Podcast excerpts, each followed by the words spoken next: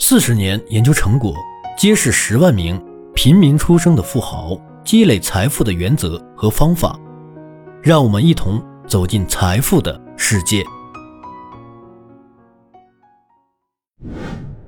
不要遗忘经济独立群体的存在。林家的百万富翁在一九九六年出版后，一个完整的群体渐渐发展起来。这个群体关注。自身生活方式，努力为退休做准备。但是他们选择退休的年龄段，让当今很多人大跌眼镜。三十多岁就开始为退休存钱，有一些绝佳的证据可以证明普通人中的百万富翁过得很好，其中就包括经常被冠以“经济独立、早早退休”的网上群体。自二零一一年起，笔名为“长着胡子的钱先生”开始用他的博客记录储蓄和消费习惯、投资行为以及有关客户行为的理念。虽然小胡子先生不是首个在网络上提倡节俭朴素生活方式的，但他的文章却被广泛阅读。三十岁的时候，小胡子带着。约九十万美元的资产，离开了工薪阶层。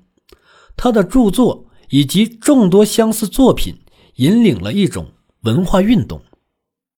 如今，你可以在时兴金融上找到有关经济独立、早早退休的博客，博客按序排列，数量超过一千七百个。博客内容基本共同的话题。并有所创新，努力存钱的你才能充分享受生活。该群体中的很多博主将林家的百万富翁视为他们人生道路上的转折点。这些博主中，不仅有收入高达六位数的医生和律师，也有其他职业的低收入者。没有一本书能全部涵盖这些博主。个人研究以及个人经历，因为内容实在太丰富。其中一些人资产高达几百万，仍一心工作；相反，一些净资产不足百万美元的人却早早退休。他们反复灌输这样一个道理：规划生活方式一定要有目的性，并且坚持执行。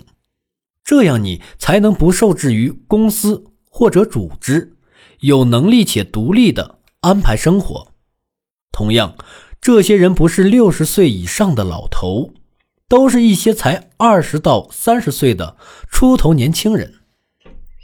花三十分钟去好好研读其中的一些博客，走进博客背后的那些人，注意力。集中在他们所描述的生活方式和他们怎样养成该生活方式。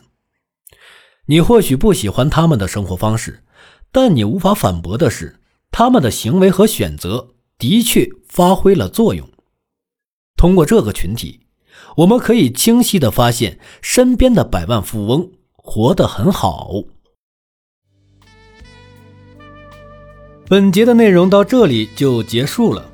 感谢你的收听，如果喜欢，记得订阅和转发哟。我是小东北，让我们在下一节再见。